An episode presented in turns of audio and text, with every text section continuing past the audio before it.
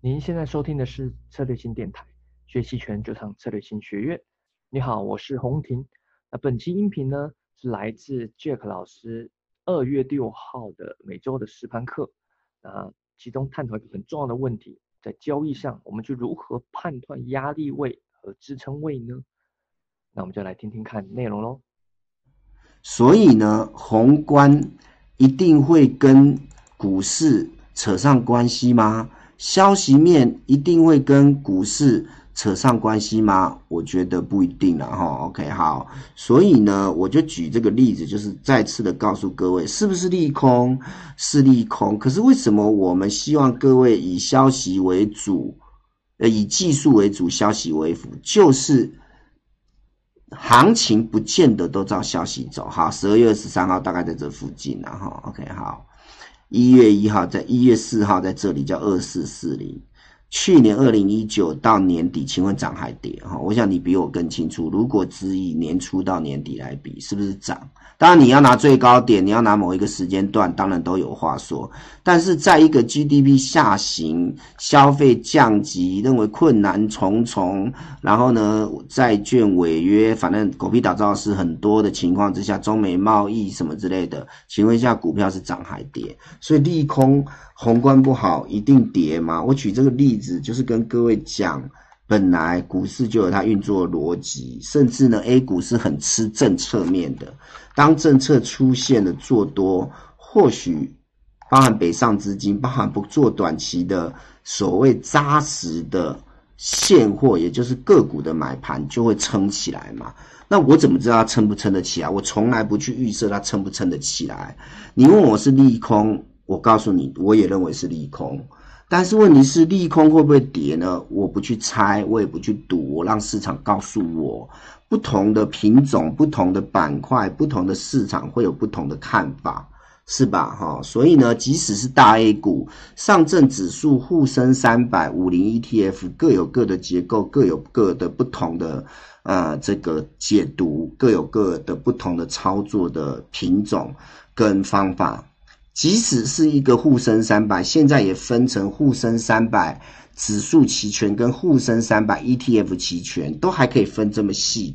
也许指数期权跟 ETF 期权在一些细微的地方也会有不同的对待哈。所以呢，很多事情呢，呃，可能还是要把这个基础的观念、逻辑框架弄得很很扎实哈。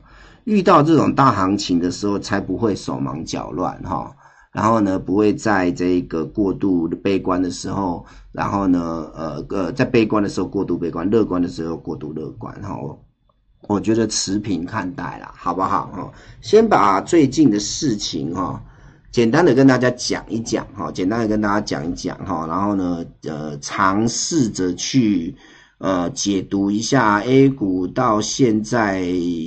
呃，呃，鼠年交易四个交易日了，对不对哈？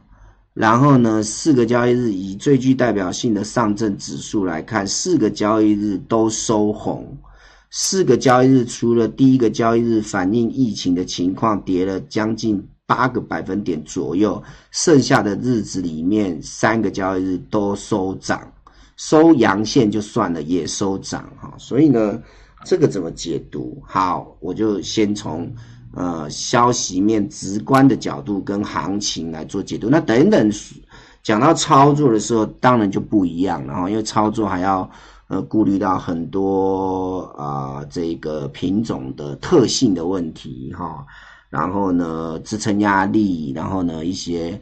呃，风险报酬的考量哈，所以呢，它不只是单纯的解释消息面跟股市涨跌的关系而已。但我们一开始先把，呃，毕竟两个礼拜没有跟大家聊行情了嘛，哈，先把这个比较重要的时事面大家关心的。跟大家讲一下，甚至可能背后的阴谋，哈，他可能没有想象中这么糟，否则你没办法解释。不仅是美国，不仅是日韩，连 A 股都怎么样，只反映一天，是不是？哈，OK。那如果以现在的情况看起来这么严重，最新的，呃呃，国外的专业的机构今天刚刚几小时前发布的说，如果情况不赶快控制，也许。啊，我们第一季的 GDP 啊，可能只有三个点，百分之三。大家都知道，去年年度是呃六嘛，啊，第四季是六嘛，是不是哦？就百分之六，然后要保六嘛，对不对哈？那这个国外的机构说看这个。很多商业活动啊，都先暂时停摆的。工厂什么时候复工，都还不一定有把握。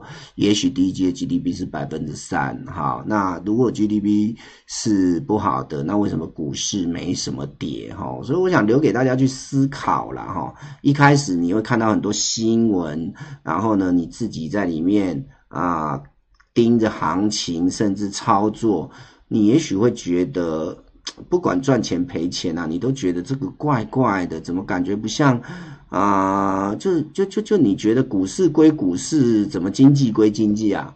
啊，你要感觉很糟，但是呢，呃，大路上大马路上都没人啊，然后呢，地铁都没人。我还讲的还是上海啊，那些封城的我都不讲了。那怎么会？这股市还走嘞？难道真的就政策面吃一切吗？是不是啊？那我就跟你讲，政策是一个因素，但也许还有别的因素了哈。OK，好，那再来回到操作的角度之前呢，哈，我来跟各位讲一下，呃，这个回答一下问题好了，好吧哈？毕竟同学问问题，我说过了，实盘课以回答问题为最优先，呃，然后呢，其他的行情的东西，其实你也可以在群里聊了哈。OK，想让老师讲一下怎么寻找支撑压力线的方法。好，呃，基本上逻辑是这样子哈。每一个技术学派哦，既然讲支撑压力或支撑阻力哈，就是指交易的轨迹留下来，所以一定是技术分析哈。那技术分析有五大门派：趋势、形态、量价、指标、K 线。每一个门派都可以找到自己的支撑压力。OK，比如说，呃，在指标派里面有一个叫均线，是吧？五日线、十日线、月线，对不对哈？那你可以找到什么多头排列、死亡交叉啊？那它本身就是一个支撑压力的来源，所以这个是均线派的哈。然后呢，你在这个形态学可以找到颈线，是不是？找到上升趋势线哈。然后呢，你甚至可以找到所谓的黄金切割率啊，你可以找到很多，那它也是一种支撑压力的来源。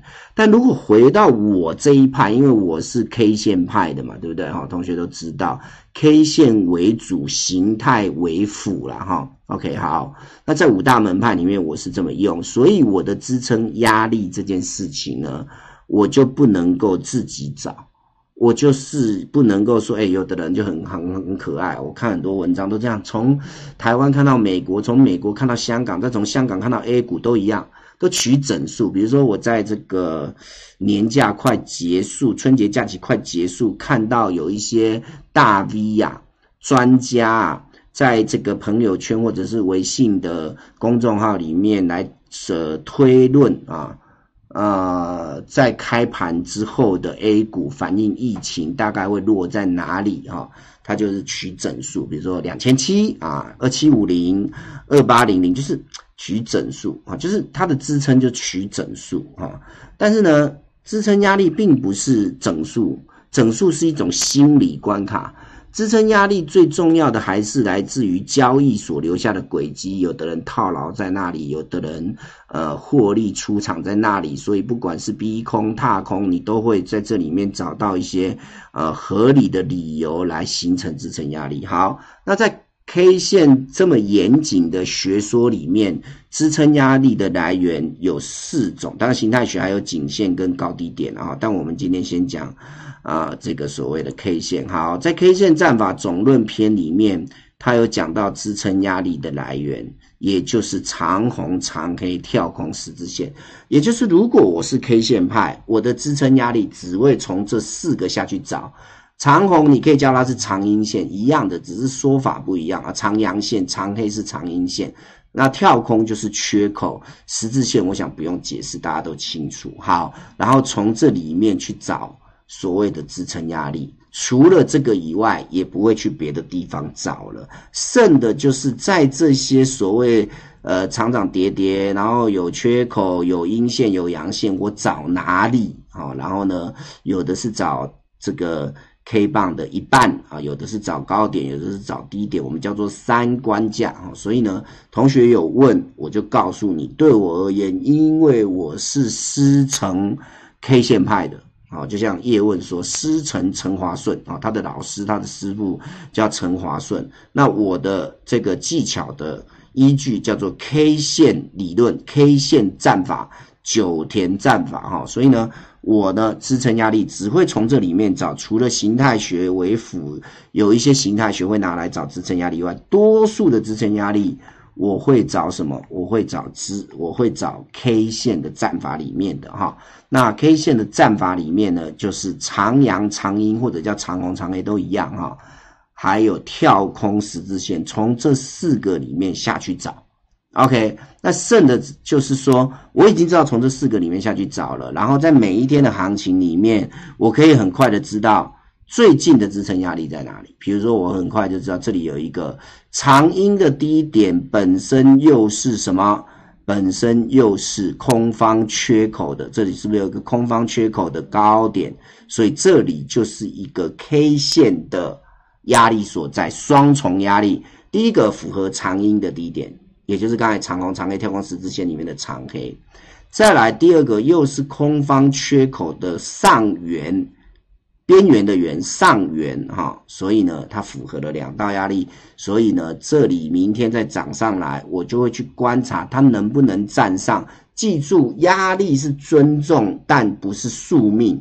什么意思？有的人说哦这里是压力哈，所以明天一定过不了。那你说的哦。遇到压力，尊重压力，但是也要记住，当趋势来临的时候，支撑压力是等着被突破了。如果这里多头势强，它就会遇到压力，不仅不会退却，而且会站上，会突破，会收盘站上。所以，支撑跟压力是拿来观察用的，不是拿来操作用的。观察行情遇到支撑压力的反应。然后你针对它的反应，你知道观察它，来去推敲出这个行情是不是够强，还是强弩之末。好，所以记住支撑压力是要这样子用，好不好？那因为时间的关系，呃，还可以讲很多，但我就不，我就先把重点回答到了，好不好？哈，好了，音频就到这边。那如果想学习更多期权课程的话，欢迎使用策略星学院网站，或者是关注策略星公众号。